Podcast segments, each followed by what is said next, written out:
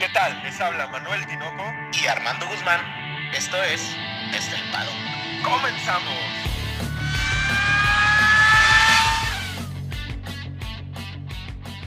Armando, seis palabras.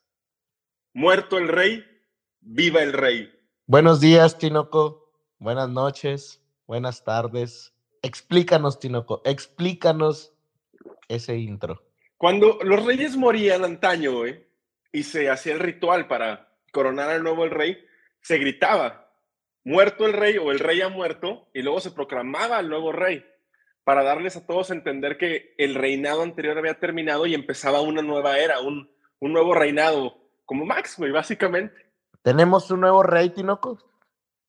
¿Un tenemos un nuevo rey, Armando. Sí, tenemos un nuevo rey, tenemos un nuevo número uno, cabrón, que es lo más importante. Max primer piloto holandés en ser campeón del mundo, Tinoco. El, también el primer piloto campeón del mundo, no Mercedes, de la era híbrida. Solamente en los últimos 10 años ha existido una carrera la cual se haya ganado en la última vuelta y fue Hamilton pasando a Nico Rosberg en el 2016. Fíjate, es el título de Honda desde 1991 con Ayrton Senna. Nada más. Desde el 91, que son 30 años. 30 años. La última vez que estuvo dividido el campeonato de constructores y el de pilotos es del, del 2008 con justamente Lewis Hamilton en el McLaren, que quedó campeón, y Ferrari quedó con campeón de constructores. Mercedes gana por octava ocasión el campeonato de constructores. Verstappen rompió el récord, Tinoco, de finalizar en un, solo, en un solo campeonato en el podio con 18 veces, en primero o segundo, para, de lo que ya habíamos hablado. Hamilton lideró 51 de 58 vueltas en esta carrera y no ganó. Nada más para que, tanto que hemos hablado de este piloto, Tinoco, Carlos Sainz puntuó en 15 consecutivas carreras en esta última. Sainz queda quinto, Tinoco, en el campeonato. ¿Qué más, Tinoco? ¿Qué más te puedo decir? Tantas. No, no, es, es tanta la información que hay que digerir en este gran premio, güey, que nos esperábamos una carrera aburrida, nos esperábamos un, un, panfleto, ¿no? Por ahí mucha gente que critica mucho la Fórmula 1, dice que es, es muy predecible. Yo creo que nos podíamos predecir cualquier cosa menos lo que pasó esta carrera, güey. Y todos los hitos que se rompen, todas las situaciones que se tienen que dar, todas las cosas que suceden dentro de la carrera, son algo que únicamente puedo decir. Sean todos ustedes bienvenidos a su podcast favorito de Fórmula 1 desde el paddock, con el resumen de la última carrera del año, güey. La última, güey. Se nos fue. Ya se acabó la temporada. Empieza como una, una especie de, de resaca, ¿no? O sea, todavía, todavía siento este hype por esta última carrera, Tinoco, pero al mismo tiempo comienza 98 días de espera, Tino. Sí, o sea, va a ser la resaca más horrible de mi vida, cabrón. O sea, es el domingo más largo de mi vida porque son 98 días hasta el próximo Gran Premio, que es el 20 de marzo, un día después de mi cumpleaños. No sé, vamos a ver qué sucede. Ahorita todos estamos muy emocionados, llenos de sentimientos encontrados. Ah, no sé, unas 16 horas de que terminó la carrera. Y pues vamos arrancando, Armando. ¿Cómo te quieres ir? Porque es que otra vez nos encontramos como nos pasó en Spa, güey, como nos pasó en Arabia Saudita, como nos pasó en muchas carreras, sin realmente una idea de lo que vamos o cómo vamos a intentar resumir tantas cosas que sucedieron, cabrón. ¿Qué te parece si primero empezamos por el viernes, no? El viernes fue un, un día, Tinoco, que, ¿cómo lo pudiéramos resumir? Como un día en el cual nadie hizo nada y con motores a la mitad. Sí, tapadísimos. Iban tanto los Mercedes como los Red Bull muy tapados.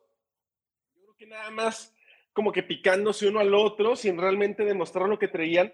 Y eso pues nos dejaba una, una pinche venda en los ojos, güey, porque ¿realmente tuviste acción el viernes en pista? No hubo absolutamente nada. Realmente, y, y me sorprendía, Tinoco, porque eh, lo único que hacían es que, ah, si tú mejorabas este, 100 milésimas, yo también lo mejoro, y así se iban poco a poquito. Lo que sí me sorprendía a mí era el buen rendimiento de los Alfa Tauri y el buen Ujú. rendimiento de, de los Alpine. Pero, pues bueno, él, él- era lo que estábamos ahí viendo más o menos. Pero interesante que en la, en la práctica 2, pues Tinoco, por ahí se venían unas pruebas interesantes que todas las pruebas en tanda larga que hizo Red Bull las hizo con el, con el Rojo. neumático rojo, ¿no?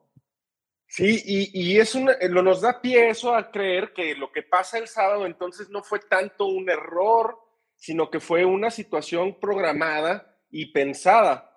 Eh, t- Max giró, giró la segunda práctica libre con los neumáticos rojos, hizo tandas largas con los rojos. Cuando nos referimos a tandas largas, quiere decir que hace una simulación de carrera. Generalmente no pasa que se haga simulación de carrera con los blandos, porque nadie va a ir a una simulación de carrera con blandos, realmente los datos que puedes obtener no van a ser pues tan representativos como para inclinarte a hacerlo, ¿no? Como primera opción.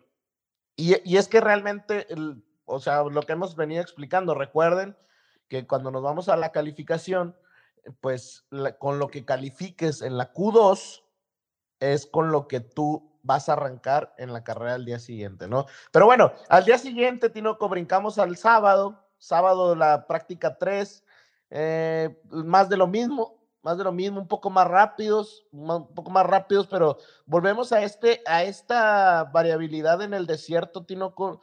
A mí me llama la atención, yo creo que las prácticas son muy buenas para los, las escuderías, pero algo tiene que hacer la Fórmula 1, Tinoco, o no sé tú qué pienses, pero por ejemplo en el desierto, la práctica 1 y la práctica 3 no sirven de absolutamente nada, Tinoco.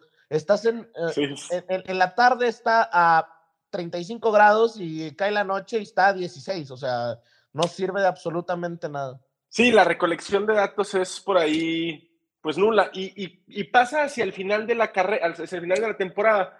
Esto que tiene que ser representativo, pues que las pláticas libres es donde se recogen los mayores datos para saber cómo se van a comportar los neumáticos, ¿no? Por ahí no importa tanto la velocidad realmente, sí se afinan detalles y se pulen sectores, pero los datos que mayor se recogen, mayormente se recogen, es qué tanta degradación hay la degradación a un asfalto a 36 grados es muchísimo mayor que la degradación cuando estás a 18. Entonces, pues los datos pasan a ser básicamente insignificantes, güey. Y pues, Tinoco, pasamos a la calificación. Ahora sí, aquí era, era donde queríamos llegar, ¿no? Sí, no, llegamos a una clasificación que ya nos auguraba cómo iba a empezar el fin de semana, ¿no? El fin de semana, por cierto, empieza desde el jueves con todas estas entrevistas. Tú debes de, de como publicitarias de haber estado encantado con la idea, la idea tan cabrona que hace el, el marketing de la Fórmula 1, güey. Es que te imagino extasiado desde el jueves, güey. Tinoco, es que poníamos ahí en desde el paddock, ¿no? Un meme de cómo el director de marketing, así como Elmo, ¿no? Entre, entre llamas, fuego, güey. entre fuego, porque Tinoco quería ver el mundo arder y puso por ahí, puso a Checo con botas, a Hamilton con Verstappen y luego todavía en la entrevista de Hamilton Verstappen pone el trofeo en medio, ¿no? O sea, nada. Sí, sí, así como... o sea, realmente la Fórmula 1 sí hizo muy bien su trabajo, o sea, desde mi punto de vista, gente eh, que, que sé que no es fanática de la Fórmula 1, se levantó Tinoco incluso en Tijuana, que fue a las 5 a Sí, ver sí. la carrera, y, y creo que la Fórmula 1 le dio este hype a la gran final como algo que te- no te podías perder porque la historia esperaba, ¿no? Así decía el, por ahí el hashtag History Awaits, ¿no? Sí, ¿y, y por qué nos regresamos hasta el jueves? Porque realmente las, las entrevistas fueron muy polites, güey. O sea, todos se comportaron como unos caballeros, como si no fueran unos perros de pelea, hasta el sábado, güey. O sea, jueves, viernes y sábado en la mañana todos éramos amigos, no nos vamos a molestar, vamos a competir libremente. Hasta el sábado, donde se empiezan a meter una presión tremenda, güey. y con, se dieron, co- como decías tú, ¿no? Hasta con palos, ¿no? Sí, con tubo, güey. Se dieron con tubo por ahí. Es, las clasificaciones se ponen intensas. Incluso en la Q1 hay una situación donde se hace un tráfico de la chingada, güey.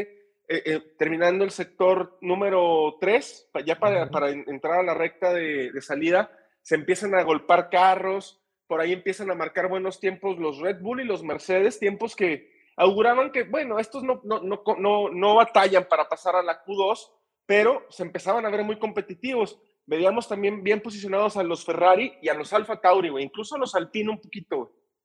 Por ahí sorpresa también que creo que se metió y que decíamos, bueno, esto fue lo que eh, realmente nos trajo en toda la primera parte de la temporada, es que durante las prácticas por ahí los McLaren estaban muy mal, pero... Sí, muy atrás. Pero el sábado en la quali, muy bien, o sea, realmente con tiempos, pues por ahí con los Ferrari, obviamente en su posición, ¿no? Con los Ferrari, con los Alpine, con los, etcétera, ¿no? Sí, sí, se, se estaban viendo bien. Sabemos que McLaren toda la temporada iba como increciendo, ¿no? Desde el viernes hacia la cual era como, no, no, no figuraba mucho en las primeras dos prácticas libres, pero luego ya iba posicionándose.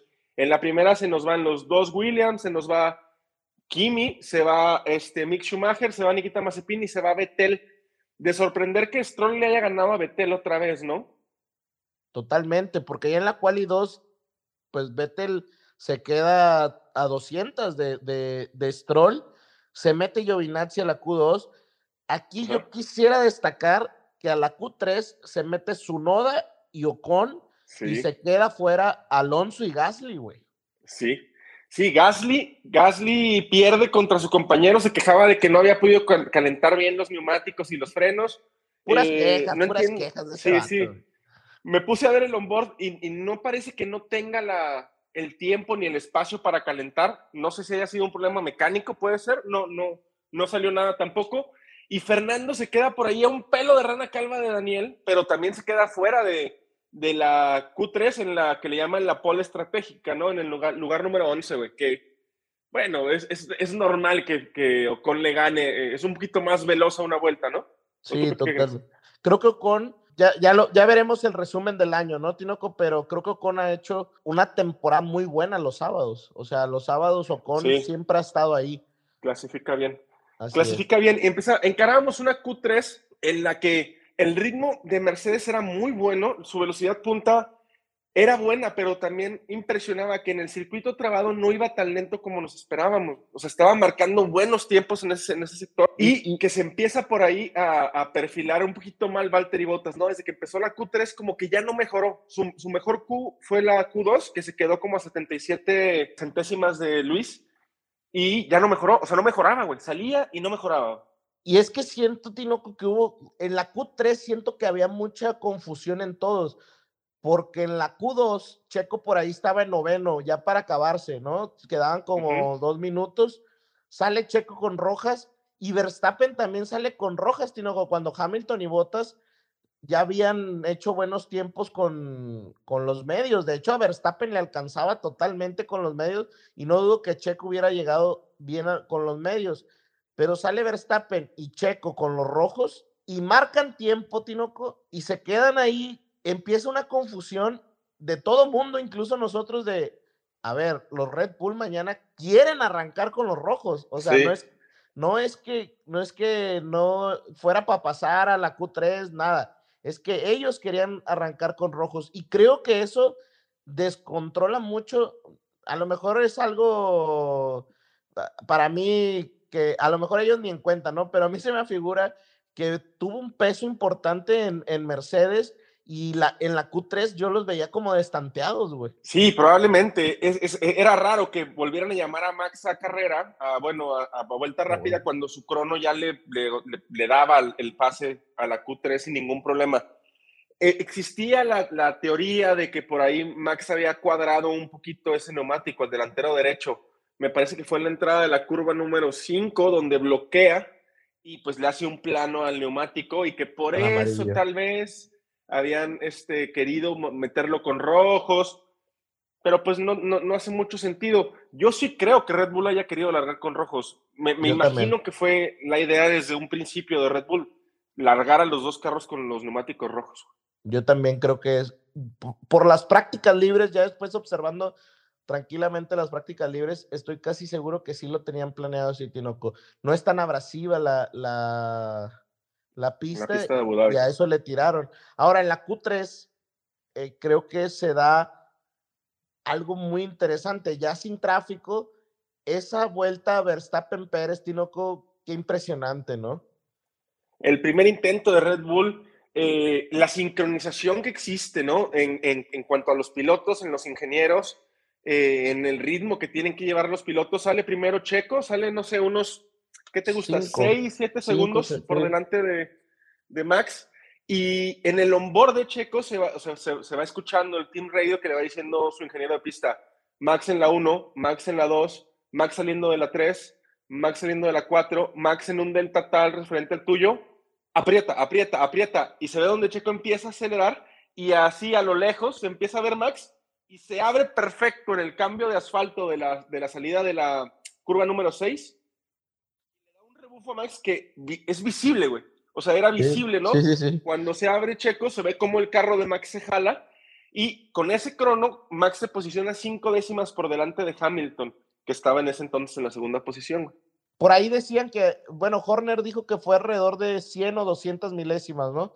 Por ahí era lo que decía Horner pero a mí se me figuró que fue más, Tinoco. O sea, bueno, quién sabe, porque todavía Verstappen tuvo otra intentona al final eh, que ya abortó, pero porque sabía que ya tenía la pole, ¿no? Por ahí Verstappen se queda con la pole, Hamilton se queda con el segundo lugar.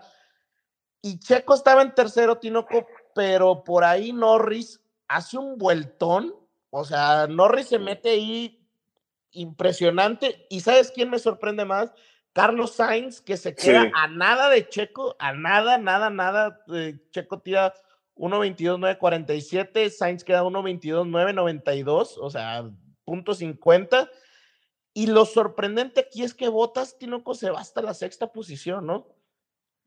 Cuando más necesitaba Mercedes a Botas, Botas falla en lo que es muy constante, que es la clasificación. Por ahí hay un récord interesante. Botas creo que hizo 156 o 158 grandes premios con Mercedes y en todas clasificó a la Q3. Entonces eso te habla de la constancia que tenía Botas como para posicionarse ahí, ¿no? O sea, estar en la mezcla de, de la punta y poder apoyar en algo.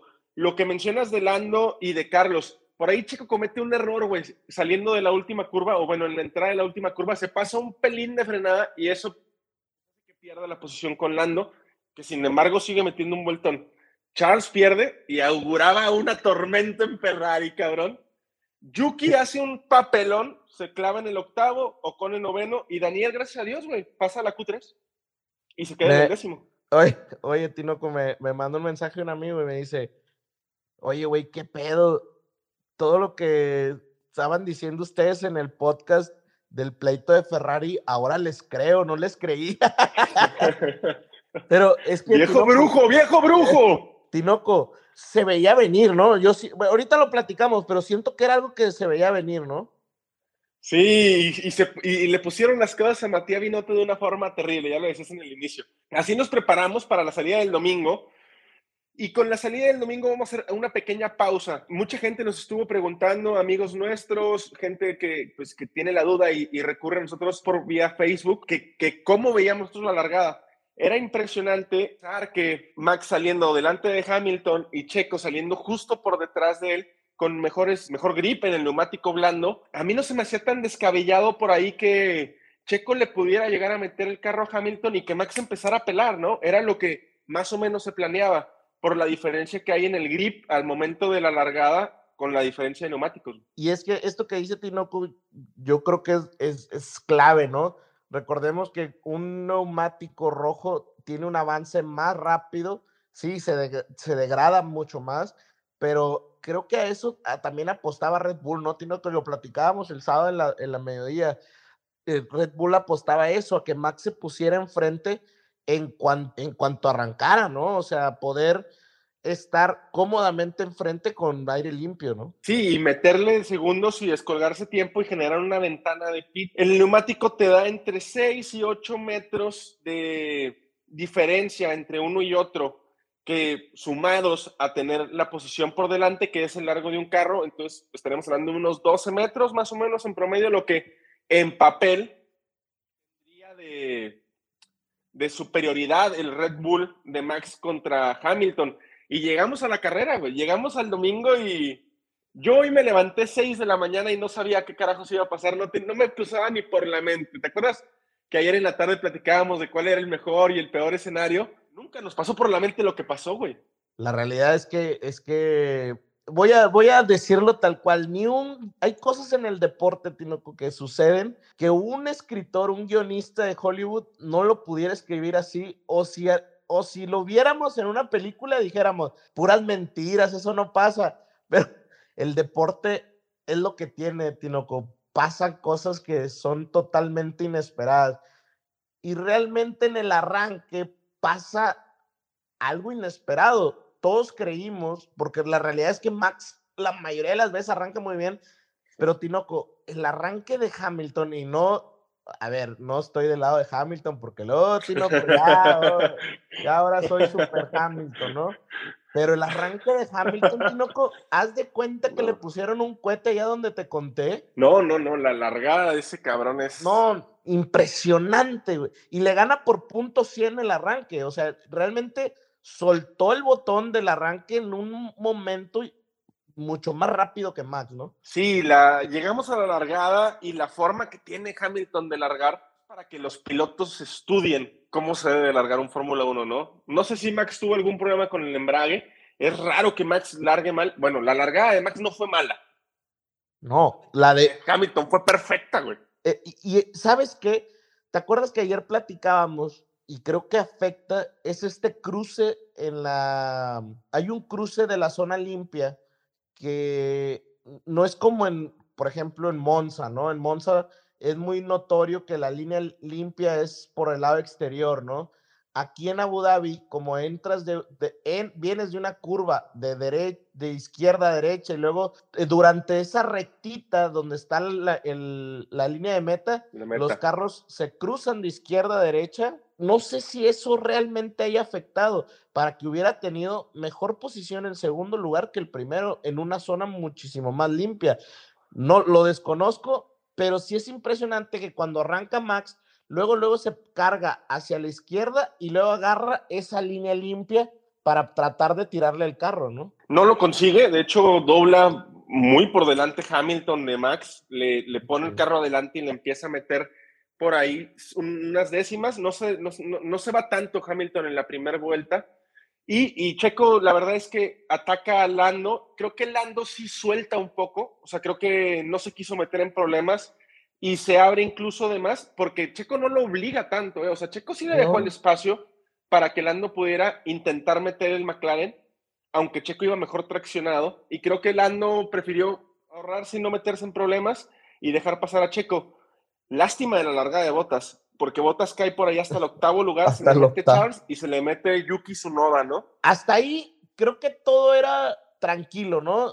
Decíamos, ojalá Checo no se meta en problemas con Norris, pasó, Hamilton, lo que queríamos era que Max queda, estuviera enfrente de Hamilton y que Checo le pudiera tirar el carro por, eh, por traer los blandos. Pero Tinoco, se da una situación en las siguientes curvas en donde en la curva número 6, ¿no? En la 6, ajá. Max le tira totalmente el carro a Hamilton, sabiendo que tenía que pasarlo sí o sí en la primera vuelta, ¿no? Sí, y, y no fue la curva número 6, fue la curva número 7, para que lo ubiquen en el circuito, es la curva que está inmediatamente después de la recta grandotototota. fue en esa curva. Creo que Max apuesta demasiado, se tira muy rápido, güey porque no, no cumple, o sea, no, no, no, alcanza a meter el carro, güey. Se, se, lanza desde muy atrás con neumáticos fríos. No sé, a mí me pareció un poquito arriesgado lo que hizo Max y la verdad es que Hamilton salva el toque, güey. Porque Max no pudo doblar en esa curva. Hamilton salva el toque, se va por fuera y por ahí gana un poquito de décimas, eso sí, güey. Pero la regresa, güey. O sea, es lo que después es la primera polémica de la carrera, ¿no? Se va por fuera Hamilton. Eh, creo que Verstappen no le deja espacio y desde mi punto de vista, Tinoco, Hamilton hace lo correcto, evita, o sea, se ve que volantea a la derecha evitando el toque. Verstappen iba al toque, se me afigura, ¿no? No sé si iba al toque, yo creo que más bien no pudo meter el carro porque se tiró de muy atrás, güey. O sea, alargó mucho la frenada en una curva que es Exagerado, un poco cerrada. Sí, exagerado. Sí, por la, por la cuerda interior. Se me hace que más bien no puede meter el carro. Lo que sí, claro, si, si Hamilton no volantea hacia el lado derecho, se lo lleva puesto y ahí se termina la carrera para ellos dos, güey. Empieza Red Bull a pelear con Masi, que le tenía que devolver la posición a Max, pero desde mi punto de vista no había nada que, que reclamar, ¿no, Tino? O sea, al final creo que e- e- era una, era una movida que estuvo bien, o sea, es, es un incidente de carrera simplemente y pues ahora sí a pelear en el ritmo, ¿no? Sí, claro, yo creo que Ma- Masi no se quiere meter en problemas, incluso le para muy rápido el pedo al ingeniero de carrera de, de Max. De Incluso vuelve a hablar Cristian, o sea, ya, ya no el ingeniero de pista, sino Cristian, Cristian Horner, y se lo para igual de rápido.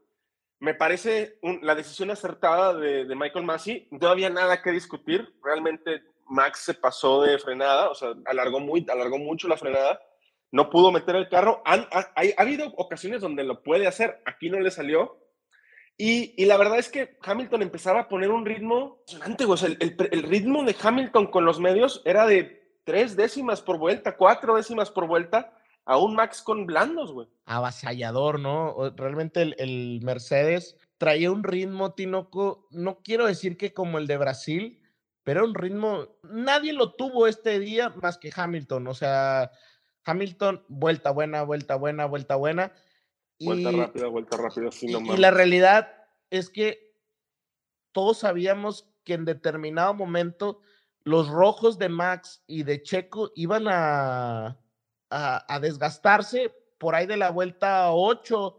Ya empieza Verstappen a decir que, que empezaba a sentir cierta degradación en, las en las llantas de atrás, ¿no? Y, y dices, madres, o sea, si con el rojo no estás pudiendo ser competitivo con Hamilton en el medio, Dios, se venía, se venía el infierno, ¿no, Tinoco?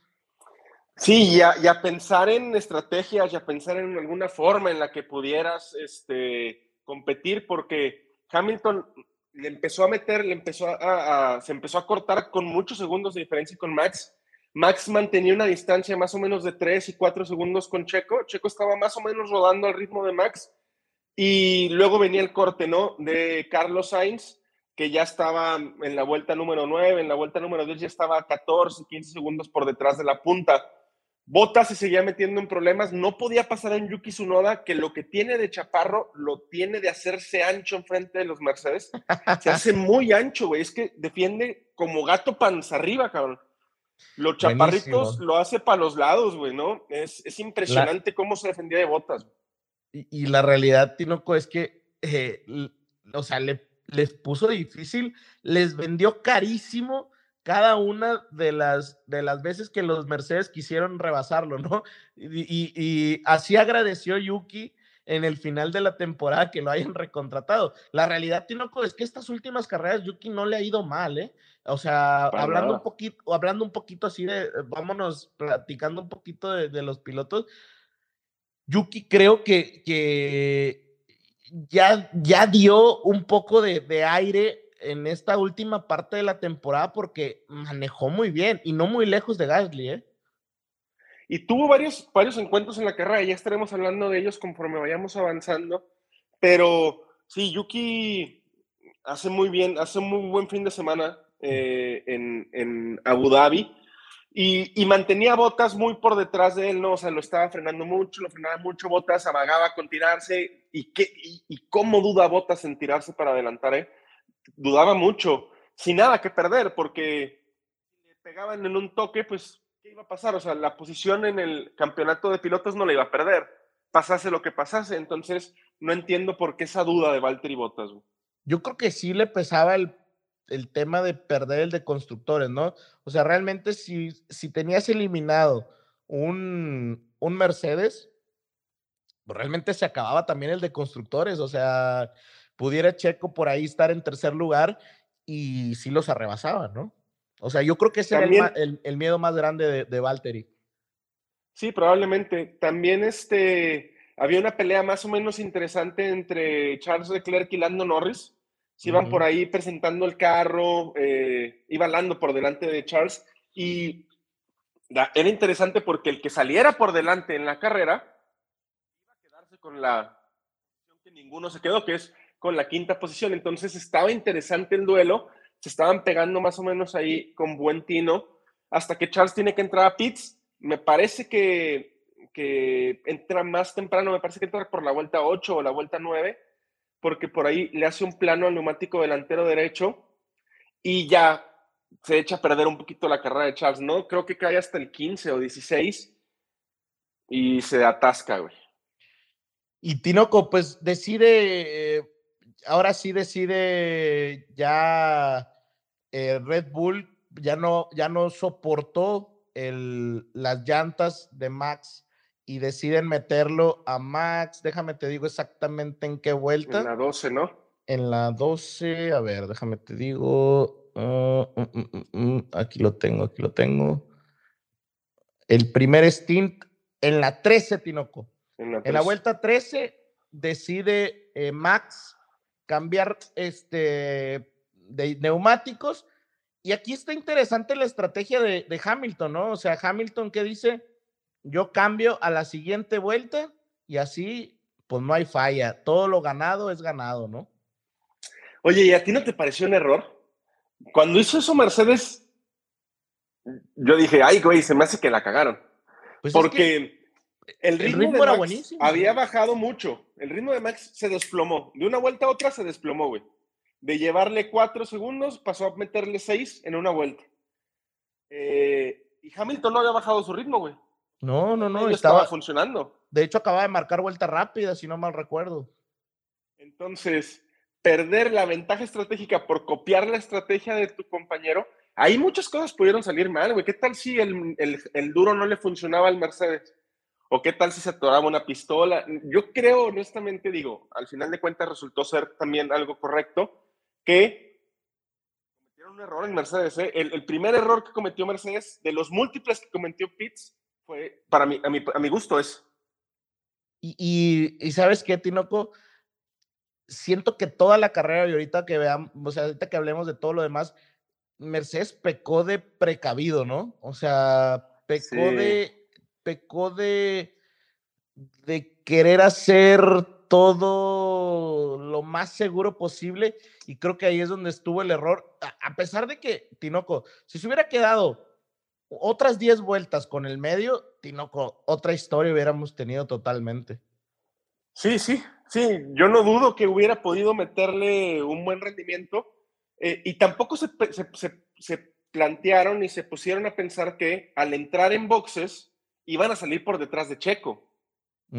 Sí, porque... quedado en pista con el buen rendimiento, igual y le abre la ventana a Checo para tener que, para parar gratis. Es que no se me hace tan descabellado pensar eso, güey. Sí, sí, a Checo le llevaba como 10 segundos. Pero ahí, ahí es donde el plan de, de Red Bull fue buenísimo. O sea, dice, ok, metemos a Max, dejamos a Checo, que Checo trate de quitarle, porque iba, iba Hamilton como que unos ocho segundos adelante de, como, adelante de Max. Y, pero el ritmo en el inicio de la llanta dura de Hamilton Tinoco era un ritmazo. sí, le bajaba un segundo por vuelta a Checo, güey. E, era exagerado. Y Checo, pues se lo topa en la, a las 19 vueltas, en la vuelta 19, se topa Hamilton con el ministro de Defensa de México, Tinoco. se topó en seco Hamilton, una escena que viene siendo recurrente, una situación que tal vez en el entorno de la carrera sí nos emociona y sí te da, te da el orgullo de que un mexicano esté ahí, o si eres hincha de Red Bull, estás ahí en chinga con, qué bueno. Y... Pero realmente lo que impacta en la carrera es que esa ventana gratis que tenía Hamilton respecto a Max, ahí se elimina. Y se la elimina Checo. Todo lo que no puede hacer eh, Hamilton posterior de entrar en virtuals o entrar a pits en el, en el, en el safety car, es porque ya no tenía una, una ventana de pits gratis.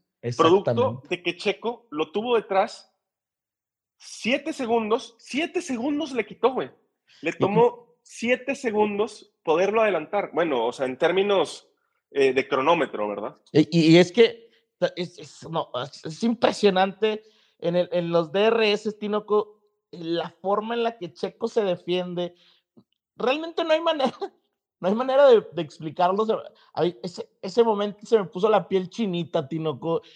Eh, ¿qué, ¿Qué manera de, de traer un neumático tan jodido, güey, porque te llevaba 20 vueltas el, el, neumático rojo y tener la entereza de, de, meterle el carro de la manera. Y, y, ahí es donde vemos que ya, ahora sí Checo ya tiene el control del, RB, del RB16B, ¿no?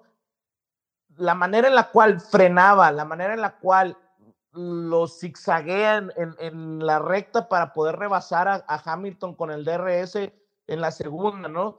ese tipo de entendimiento, esas, esa manera de, de penetrarse, ajá, sinergia, es donde ya tiene un entendimiento. Ahora, lo que está interesante es que el sector 1 y 2, lo que quería Checo era terminar en el sector 2, terminar por delante de Hamilton, y en el sector 3 trabado, que es imposible rebasar, ahí es donde le deja, Tinoco, no le deja pasar y le quita casi cinco segundos en el, levantó la pata, bien gacho.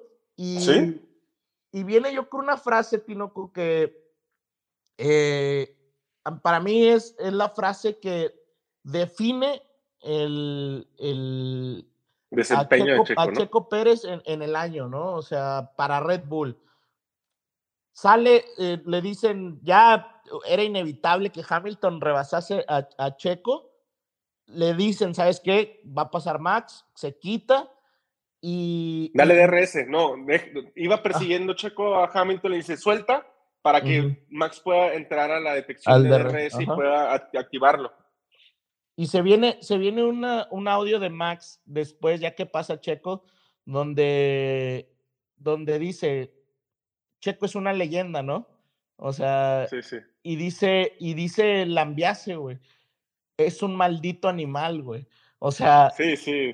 Manejó en modo bestia, cabrón. Es, ese es, para mí, güey, ahí, ahí define todo, güey. Tanto gente, güey, que criticó a Checo, güey, de una manera eh, estúpida, güey. O sea, ahí, ahí siento yo que se define realmente lo que siente Red Bull hacia Checo Pérez, ¿no? Sí, una, una soberbia defensa lo que hace Sergio Pérez. Hay que destacar una cosa de esa defensa, güey. Que todo lo hace limpiamente. Hermoso, ¿no? Es muy agresivo, es muy agresivo, de forma muy agresiva.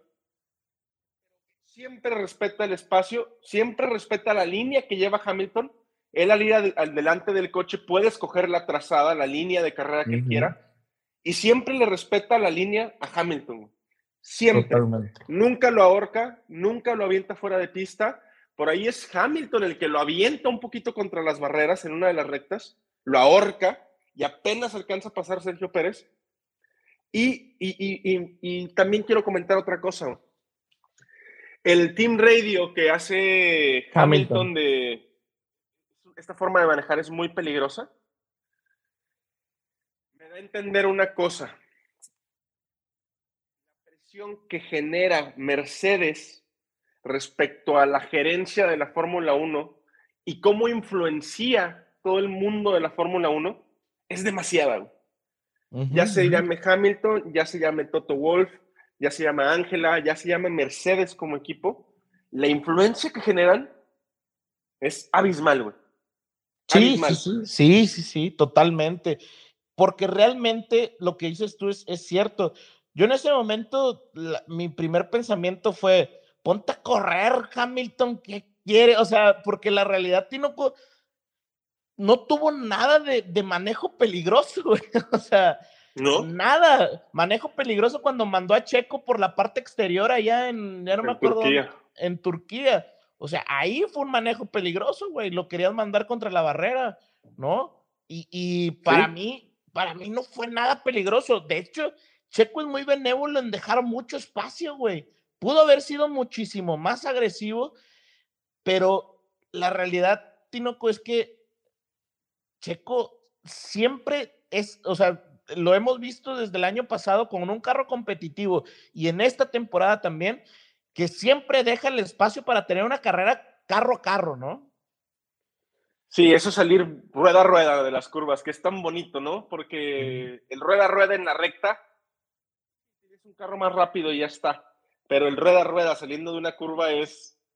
Sí, no, es hermoso. cuentan y cuentan demasiado y es muy bonito. Eh, ese Team Radio llega por parte de Hamilton, evidentemente lo supera. Max se vuelve otra vez a la casa de Hamilton. Volvemos a ver este ritmo incontestable por parte de Hamilton. La verdad es que el ritmo de Hamilton hoy era abrumador, güey. La forma de, manejar de Hamilton y también la de Max. Pero el mejor carro lo tenía hoy Hamilton, el mejor ritmo lo tenía hoy Hamilton, y ahí se demuestra, ¿no? A pesar de la gran defensa que hace Checo, eh, Hamilton le mete tiempo al, mismo tiempo pasa una cosa chistosa un poquito más atrás, güey. Este, con un Yuki Tsunoda, con un cuchillo entre los dientes contra un Fernando Alonso, ¿no? Que Fernando Alonso se nos vuelve loco. Yo creo que tú lo has de haber visto y has de haber gritado porque sí, Yuki se defiende de forma agresiva y un poco cochina de Fernando, él sí se defendió un poquito más marrano y Fernando lo adelanta y se la quiere devolver y casi se me embarra en, la, en, la, en, los, en las Tech Pro, ¿no? En las Tech Pro que están en los guardarraíles. Por poquito se me embarra Fernando Alonso, güey. Pero es que la manera en la que manejó Yuki Tinoco, hay que ser honestos, fue excelso. O sea, Yuki realmente hoy, hoy fue un muy buen piloto, güey. O sea, un carro medianamente competitivo, parejeando con, con los McLaren y con los Alpine y, se vio que es un buen piloto, güey, buenas manos, ¿eh? Sí, sí, cuando encuentra el balance en el carro, como seguramente lo encontró en esta carrera, tiene, tiene talento. Más o menos también por esta, esta, esta parte de la carrera, eh, desafortunadamente Kimi, Kimi abandonaba, tenía un problema con sus frenos y terminaba algo... No me gustó que terminara así no, a mí me hubiera gustado Kimi pasando por la línea de meta, eh, ganando el Driver of the Day con la entrevista o en, encima del monoplaza, pero se baja por última vez de un Fórmula 1, el gran Kimi Matías Raikkonen. A ver si yo creo que en estos días hacemos su resumen, ¿no? De, su carrera, creo que vale la pena. Eh, y pues, Tinoco, se viene una parte, creo que muy monótona de la carrera, porque, pues, son alrededor de, eh, son como 23 vueltas más o menos hasta que del segundo stint de Max, hasta que deciden eh, pues apostar por otra estrategia, a ver si pueden hacerle el undercut a Lewis Hamilton. Porque realmente, Tinoco, el ritmo de Hamilton, ya lo repetimos otra vez, era avasallador. Max necesitaba cambiar de estrategia. La realidad es que la estrategia del neumático rojo al principio siento que no fue la correcta tampoco. O sea, no funcionó. Y luego estaba Checo en tercer lugar, que pues también estaba súper separado también de Carlos Sainz. De hecho, ya casi estaba la gratis, ¿no? O sea, ya casi tenían esta parada gratis. Y Max, pues, decide ir por otro neumático. Eh, si no mal recuerdo, pone el medio, pone el medio, ¿verdad? El, duro. El duro, pone duro, pone duro, pero nuevo y se avienta 17 vueltas y tenía, si no mal recuerdo, tenía 16 segundos, ¿no? Más o menos de diferencia con Hamilton. Sí, más o menos sale de ahí. Otra, otra, otro detalle, ¿no? Eh, este Virtual Safety Car lo produce Giovinazzi, tiene una, se rompe su caja de cambios.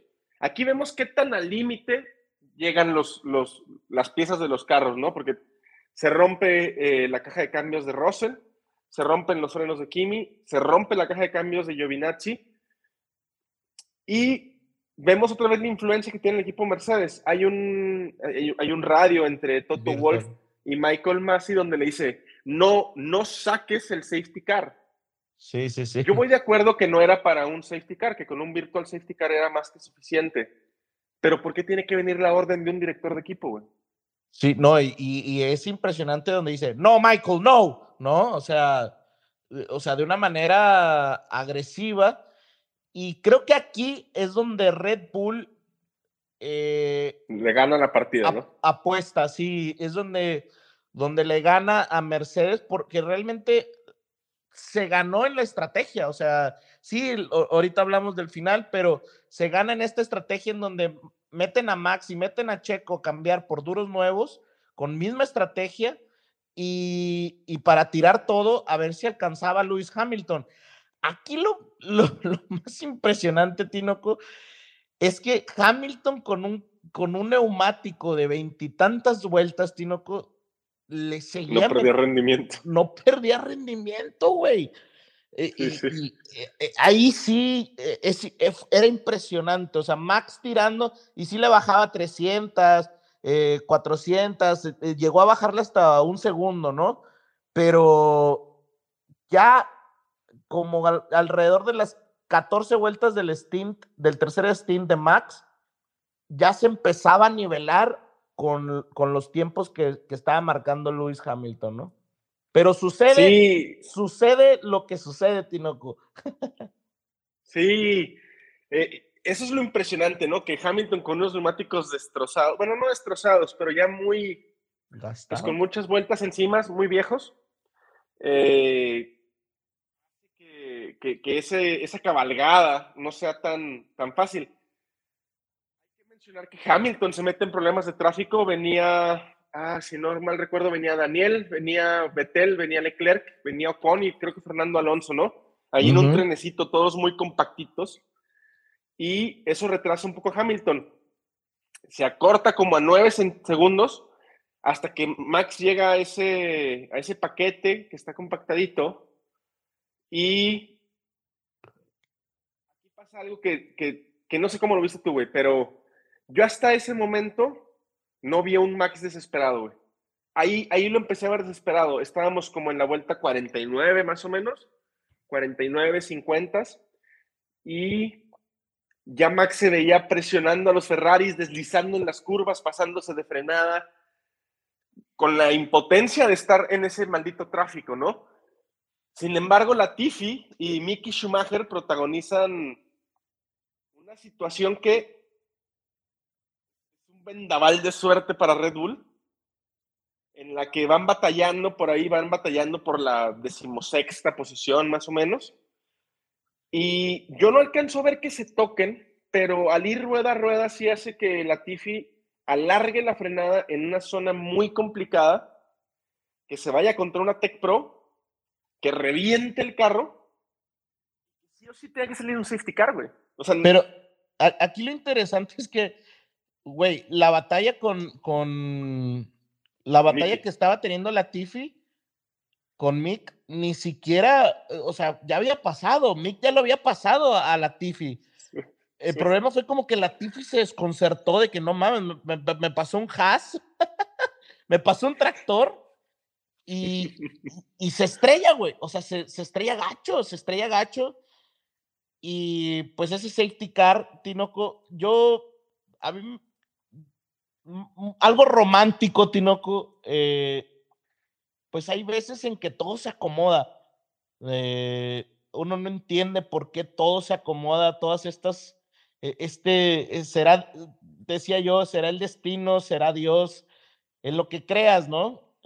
pero hay días en los que uno no entiende por qué todo se acomoda y ese momento en que la Tiffy choca, a mí me hizo pensar en todos estos momentos de la vida en los que todo se acomoda y en el deporte suceden estas cosas, ¿no? Aquel Super Bowl de, de, Tom Brady en donde sacan el juego yendo abajo, eh, aquel Boston, Chicago de, de los 2007, 2008 en básquetbol, eh, estas historias de, de, las, de los Juegos Olímpicos, México quedando campeón a Brasil, ¿no? Todas estas historias que no entendemos, sino cómo llegan a, suceder, pero en el, el, deporte te regala esos bonitos momentos que son inexplicables. Y en ese momento, te lo juro, te lo juro que dije, va a ser un momento de historia, ¿no? Y pues pasó lo que tenía que pasar, ¿no? ¿Te acuerdas en, Italia, fue en Monza, no fue en Imola, cuando chocan Valtteri Bottas y Russell, que provocan un safety car después de que Hamilton había, se había pasado de frenada en una curva y había destrozado el alerón frontal y iba en el último lugar. Que cuando hicimos el podcast dijiste que es la suerte del campeón. pues la suerte escogió al campeón en ese, en ese accidente en la vuelta 53, güey. Sí. Es, es, interesante todo lo que pasa en ese safety car. Y es a lo que vamos. El safety car agarra a Hamilton saliendo de la última curva, justo antes de la entrada de pits. Y Hamilton pregunta, ¿podemos parar? Y su ingeniero le dice que no, porque prima la posición en la pista, que si paran, por mucho que sea safety car, van a salir por detrás de, Max. Claro. Entonces le dice, no, no, la posición en pista prima. ¿Qué hubiera pasado si Checo no le quita esos seis segundos, güey? Hamilton tendría la ventana para poder parar. Totalmente, totalmente. Y, ahí, por eso muchos comentaristas mencionan que posiblemente eh, gracias a esos, a esos segundos, pues se logró lo que se logró, ¿no? Eh, creo que aquí es donde él hubiera, ¿no? Si Hamilton hubiera parado, Verstappen pudiera haberse quedado fuera porque realmente sus llantas estaban nuevas. Ahora, creo que de como quiera Red Bull hubiera parado porque genera un cuarto stint y se mete a poner blandos, Tinoco. Se mete a poner rojos, a darlo todo por el todo, apostando a que va a haber una relanzada. Yo, sinceramente, lo único que, que pedía en ese momento es que no terminara el mundial en bandera amarilla. Claro. Exactamente. Y eso me parece una buena decisión. Vamos a avanzar, güey. Estamos en la vuelta todavía 54, donde ya entran tanto Max como Checo a poner blandos, porque Checo también tenía parada gratis. Y sale un, una leyenda, ¿no? Uno de estos grafismos que tiene la Fórmula 1 que dice que los carros lapeados no van a poder sobrepasar al carro de seguridad. Esto, es un, esto siempre se hace cuando hay un carro, un safety car y hay carros lapeados. En este caso eran Daniel Ricardo, Sebastián Vettel, Leclerc, Ocon, Alonso. Esos carros tienen que deslapearse, o sea, tienen que desdoblarse y ponerse en el lugar que le corresponde. Eh, cuando yo vi eso no entendía por qué era. Después me puse a pensar, pues igual y no hay tiempo, pero si no hay tiempo, pues mejor para la carrera y haz una, haz una largada en parado. Así eh, y, yo, y, lanza la roja, lanza la roja. Exacto. Yo encontraba muchas soluciones en mi cabeza, ¿no? Te digo desde ahorita, para mí la, decisión correcta hubiera sido hacer una bandera roja en la 54. Esa hubiera sido para mí la decisión más pareja. Dejas, dejas cinco ah. vueltas, dejas cinco vueltas a que se den en la madre, ¿no? A toro pasado, pues es muy fácil, pero para mí esa hubiera sido la, decisión correcta. Totalmente. Eh, Christian Horner eh, en la vuelta 55, me parece, dice, o en la 57, ¿por, ¿por, qué no, ¿por qué no se van a desdoblar los carros? Y Michael Massey le dice, dame un segundo, ¿no? Yo creo que en ese, en ese segundo que pide, se pone a ver si puede o no puede o de qué forma y la chingada, y luego vuelve a salir un grafismo en el que dice que se van a desdoblar únicamente los carros que estén entre los dos primeros lugares. Está raro, pero le encuentro la solución a por qué lo hizo. ¿O vas a defender a Mercedes, Armando? No, no, no, creo, es que creo, Tinoco, que tú me criticaste mucho por lo que dije el podcast pasado de, lo que hizo Masi, eh, de, la decisión ¿no? que toma eh, alrededor de, la bandera roja, ¿no? de, la oferta. Pero creo que, es, creo, que, creo que es algo parecido acá, o sea, eh, solamente que ahora toca que, que sí, sí es para lo que nosotros queríamos, ¿no? O sea, ah, creo que es una decisión correcta porque fomenta la competencia correcta, güey. O sea, hubiera sido una lástima. No, sí, terminar bajo un safety car. No, deja tú terminar. Una sobre el safety car, dos, con unos cuando pone, van a poner bandera verde, güey, y lo primero que va a pasar es que les van a soltar bandera azul a todos esos, a, todos esos lapeados, güey. O sea, e, es, es, algo estúpido, güey, ¿sabes? O sea, es algo muy tonto porque lo único que fomentas es que se acabe la carrera a, a lo chafa, a lo chafa, güey, ¿sabes? O sea, entonces, desde mi punto de vista, ahí hacen lo correcto, ¿no? Déjalo a que se acabe en carrera y que se den en la madre, ¿no? Como queremos todos. Y aquí viene un rayo de, de, de Michael Toto. Massey que me parece correcto, ¿no? Y de Toto. Se relanza la carrera. Era evidente que Max iba a adelantar a Hamilton. Llantas más blandas, nuevas, bueno, eran usadas, pero creo que tenían dos vueltas. Era evidente, ¿no? Y Toto lo sabía. Toto, incluso propuso terminar bajo safety car. Y cuando adelanta Max a Hamilton a la salida de la curva, de la bendita curva 5, eh, viene un team radio que, que Toto agarra los radios y dice, no, esto no está bien, Michael, no está bien, no está bien. Y Michael le responde algo que es muy, muy real, güey. Y le dice, estamos aquí para competir, no para terminar en safety car. Y no, y le dice, estas son carreras de, de autos, güey, ¿no? Sí. This is car We are racing. here to motor racing. Es- Sí. eh, o sea, Entonces, me parece correcto. y, y es una manera, no, no, no, no, no quiero decirlo desde un punto de vista machista, pero, pero es, es esta frase muy común de, de, de decir, a ver, o sea, ¿qué somos, no? Hombres o Hombres o payasos. ¿no? payasos. Sí, o, sea, o sea, y, y- y es como decirle, a ver, güey, aquí venimos a correr carreras de carros, algo muy fuerte, algo, algo, algo rudo, ¿no? O sea, aquí venimos a, a correr. Y, y creo que, desde mi punto de vista, Tinoco, creo que, eh, eh, creo que la dirección de carrera comete muchos errores durante toda la temporada.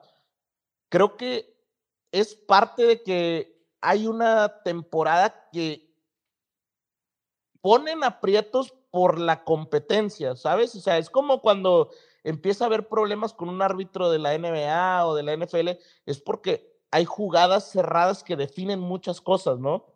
Y creo que la Fórmula 1 no había estado en esa, en esa posición hace mucho tiempo, quizás nunca en la vida, y, pone a prueba a, la dirección de carrera, ¿no? Y las- lo hace muy evidente, y esta apertura de, Liberty Media, de que nos enteremos de lo que sucede, tam- lo hace aún más evidente, y creo que al final hay como muchas cosas malas que hacen, pero en estas últimas dos carreras, creo que la, la, dirección de carrera toma buenas decisiones. O sea, sí hace errores, no digo que todo esté, esté bien, pero fomenta a que sea lo más limpio posible con el espectáculo que todos queremos ver, ¿no? Y al final de cuentas, nos enseña la otra cara, ¿no? Del deporte. Tú me comentabas una frase que se me va a quedar marcada. Yo creo que el resto de mi vida. Y me decías, qué brutal es este deporte. Hamilton hoy no se equivoca. Hoy a Hamilton la suerte le da la espalda. Eso es únicamente lo que pasa. Sí, Red Bull hace todo lo posible por, ganar. Red Bull arriesga en sus paradas en pits. Creo que el trabajo de Checo es importante. Creo que las cosas se dan. Creo que. Y aquí me voy a mostrar, me voy a, me voy a, voy a sonar romántico, Armando, pero es impresionante la situación de cosas que tienen que pasar para que Hamilton pierda un mundial. es exagerado. O sea, son demasiadas Es, variables. es tan buen piloto que es- son demasiadas las cosas que tuvieron que pasar. Y, y veíamos un Hamilton, desconsolado. Y segundo, me interesa después de la madriza emocional que representó, que representó dar la cara, estrechar manos, comportarse como un maldito caballero inglés y poner la cara a, a lo que venga, ¿no? De frente y para adelante, güey. Por, por ahí, por ahí, eh, yo tenía mis dudas de cómo iba a actuar, ¿no? O sea, tenía Yo mis también, dudas de, yo también. de- y me, y gustaría poderle tirar, güey, pero no, no se puede. Sí, me- eh, la verdad es que yo tenía mis dudas porque duró, ¿qué te gustó? Unos 5, 10 minutos en el carro. En cockpit, sí. eh, o sea, no se bajaba y eh, creo que hace lo correcto. O sea, incluso hay una escena muy, muy chingona eh, en donde el papá de Hamilton va y, y felicita a Joss y Max Verstappen. Y creo que esa escena es, habla muy bien de los Hamilton, güey. Sí, no, se portaron, se portaron excesos, güey. Yo, yo no, no creo poderlo haber hecho mejor que ellos, la verdad, güey, honestamente. Es, es impresionante cómo se comportó, la clase con la que actuó, güey. Y, y se ocupa tener un par de huevotes, perdóname la palabra, güey, Ujú. para reaccionar de esa forma, ¿eh? Sí, totalmente, totalmente. Hamilton, güey. O- obviamente, eh, aquí lo criticamos, sobre todo tú, Tino, pero, pero hay que reconocer también la, la clase, ¿no? O sea, tuvo clase, tuvo clase para ir y, y reconocer. Y creo que aquí, después de carrera, Tinoco, se dan muchas situaciones. Todavía al día de hoy, Mercedes, según apelará, eh, meterá una queja eh, para, para, pues, apelar el resultado. Pero creo que yo, yo comentaba, creo que aquí e- esta batalla que tuvo Max con Hamilton sí estuvo fuerte, no fue, si, si nos fijamos, no, no fue de declaraciones, Tinoco. Nadie dijo nada nunca eh, eh, fuera de pista. Casi todos los madrazos fueron en la pista y donde hubo realmente un problema de acusaciones y de cosas fue entre Christian Horner y Toto Wolf, güey. Entonces, creo que ahí realmente radica el problema. E- Este, este ego de estos dos eh, directores de, de- de equipo, no, no me imagino cómo será, ¿no? Imagínate, ¿no?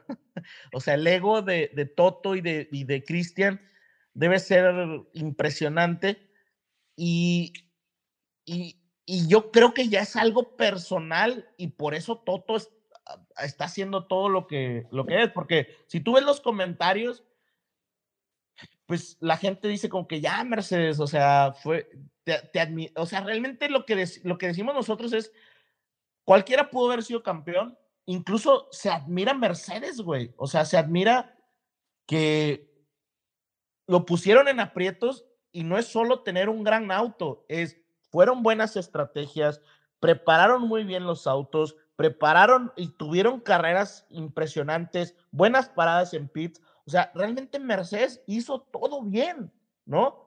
No, no arruines un gran campeonato, ¿no? Sí, to- toda la clase y todo el deportivismo que mostró Hamilton, toda la entereza, toda la valentía, todo lo grande que es como persona y como deportista, Mercedes vino y lo trapió. La Mercedes fue y hizo su desmadre, su rabieta. Lo que estaba alegando es que en la, en la vuelta antes de la relanzada, Max se pone por delante un par de centímetros. Esa es una. Y la otra era que porque solamente se habían desdoblado los carros que iban entre ellos dos, porque no todos. Eh, no sé, Ah, no sí, sé. Tanto, tanto defendió Toto el hecho de que la FIA sanciona el hecho y no las consecuencias. Pues la FIA sanciona el hecho, no las consecuencias, ¿no? Exactamente. Sancionó, sacaron safety car para limpiar la pista, no la consecuencia que implica que Mercedes perdiera el título del mundo. Ahora, yo, quisiera comentar dos cosas, Tinoco. La primera, acerca del, tema eh, de la relanzada. Yo creo que lo que platicábamos eh, el, podcast pasado, ¿no? Jos Verstappen, papá de Max, eh, piloto de Fórmula, ex piloto de Fórmula 1. La mamá Tinoco eh, fue pilota de, piloto de karting, eh, por ahí campeona también de Italia, etcétera eh, son padres pilotos y creo que criaron a un piloto, güey. O sea, formaron un piloto de carreras. Max siempre ha sido campeón, o sea, en todo lo que ha corrido ha sido campeón. Eh, creo que la experiencia que tiene eh, viene desde niño, o sea, viene desde correr grandes cosas con niños de 3, 4, 2 años más grande que él. Y esa manera en la cual Hamilton se frena porque para la relanzada, queriendo presionar a Max y tomando el toro por los cuernos Max y decirle, a ver, no, Hamilton, tú eres siete veces campeón del mundo, sí, me quieres presionar, pero aquí el que está presionando soy yo, güey. Y creo que eso es lo que hay que resaltar de Max Verstappen. Qué piloto, güey. O sea, es un piloto que aviva la pasión del automovilismo desde mi punto de vista. Muy romántico, yo sé, Tinoco, pero eso es lo que me hace a mí sentir, ¿no?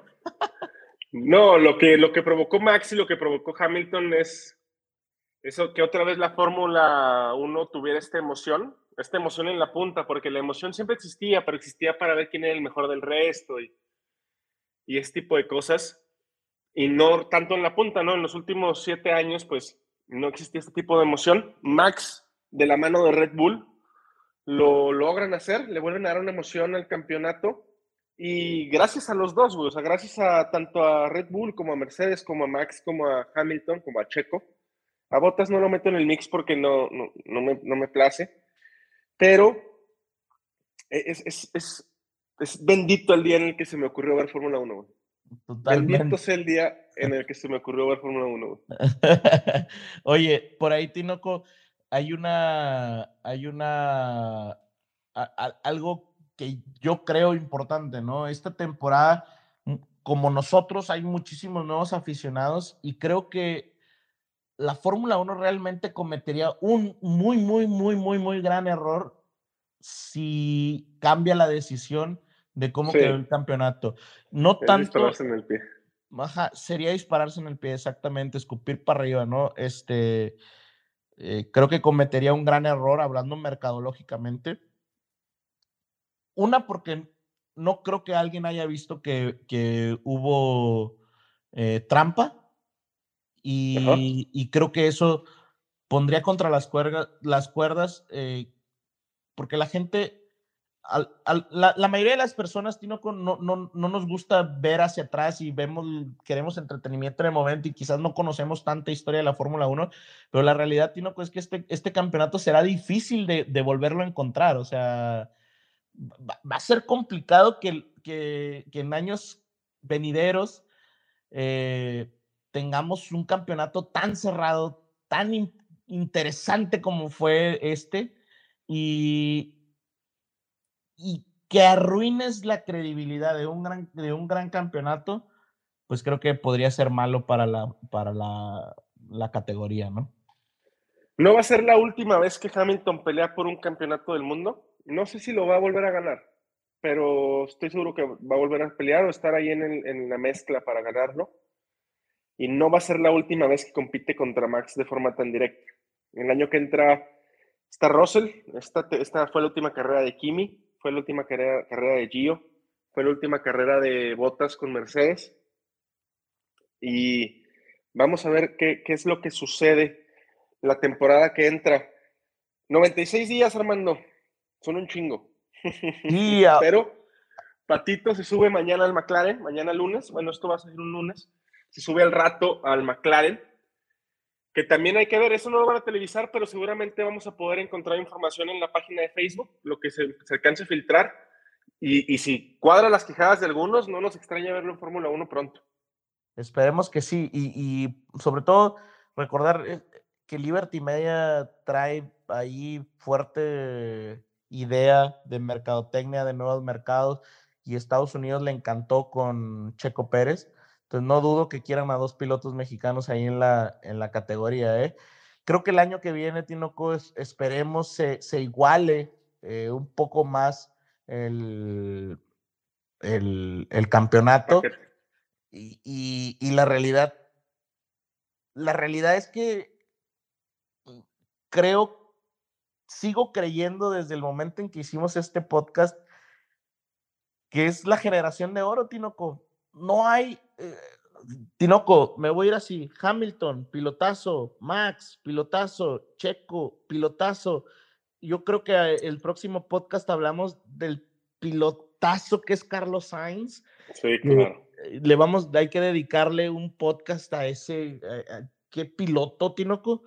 Luego volteas a ver a Norris, volteas a ver a, a Leclerc, volteas a ver incluso a Ricciardo, Tinoco. O sea, sabemos que Ricciardo es un pilotazo. volteas a ver a Fernando Alonso, Ocon sorprendió esta temporada, totalmente sorprendió. Volteas a ver a Gasly, volteas a ver a un Yuki que despertó, o sea, Tinoco, realmente volteas a ver a Vettel, Stroll se ha defendido en, en otras ocasiones, o sea, realmente no tienes pilotos malos, o sea, Mick por ahí con el Haas, o sea, lamentablemente, y, creo que eh, hubo una crítica interesante, es que si, si Latifi no hubiera pagado y hubiera un piloto, esa es una, una meramente teoría. teoría, pero si no hubiera pilotos de pago, Hamilton hubiera sido campeón. Está interesante, porque dices, o sea, el tema Oscar Piastri que mencionabas tú, ¿no? Eh, campeón, campeón en Fórmula 2 y no tiene un asiento, pero la Tiffy sí tiene asiento asegurado la próxima temporada. Híjole, ¿no? Sí, complicado. La parrilla de oro, mm, vamos a ver qué tal se modifica la parrilla de oro con la entrada de Show. Regreso de Albón. Eh, por ahí eso Vamos a, ver qué tanto la desbalancea, porque la puede desbalancear nuevos carros.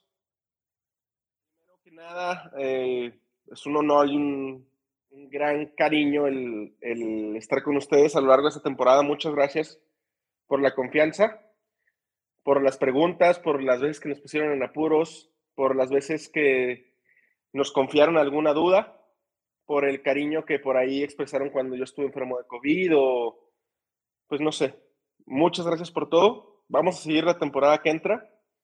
En lo que pasamos de año les tenemos preparado unos especiales, unos capítulos especiales, un resumen de la temporada, de los pilotos, por ahí algo de historia, por ahí algo, va a regresar el famoso Fórmula 1 101, que ya tenemos una ristra de preguntas ahí en el Facebook, que a nos quiere poner en jaque, güey. Y, pues eso es, eso es todo, ¿no? Se acabó la temporada, Tinoco. Qué, qué gran este, idea el hacer este podcast, lo disfruté muchísimo y pues a seguir disfrutando, creo que la Fórmula 1 nos regaló una gran eh, temporada divertida, interesante y como te platicaba, ¿no? A mí creo que lo más interesante es que cada vez más gente eh, comparte este deporte y no, lo padre es que no solo la Fórmula 1, ¿no? Hay muchos deportes en cuales compartir, pero creo que el, crecimiento de este deporte, pues, eh, hace que tengas, este, pues, más amigos, más personas con quien compartir algo y creo que eso es lo, bonito, ¿no? Lo bonito de la pasión, etcétera. Y pues, nada, esperemos que estemos ante la, en, la antesala de escuchar más veces el himno nacional ahí arriba, ¿no? Oye, Armando, yo, tengo una pregunta. el cabrón que es el, guionista de Drive to Survive, ha de estar, hijo de mi puta madre, ¿cómo meto todo esto en 10 capítulos, no? No puede. Que nos avienten 20 ¿eh? capítulos, dos películas, una precuela, no hay pedo, cabrón, o sea, lo voy a entender. la, la, realidad, la realidad es que sí. De, Abu Dhabi, es más, para las últimas dos carreras, Tinoco necesita una película a fuerzas. Pero bueno, es un gusto, Armando. Un abrazo grande. Un abrazo, Tinoco. Box, box. Box, box, box. I would, I would like to go to the end.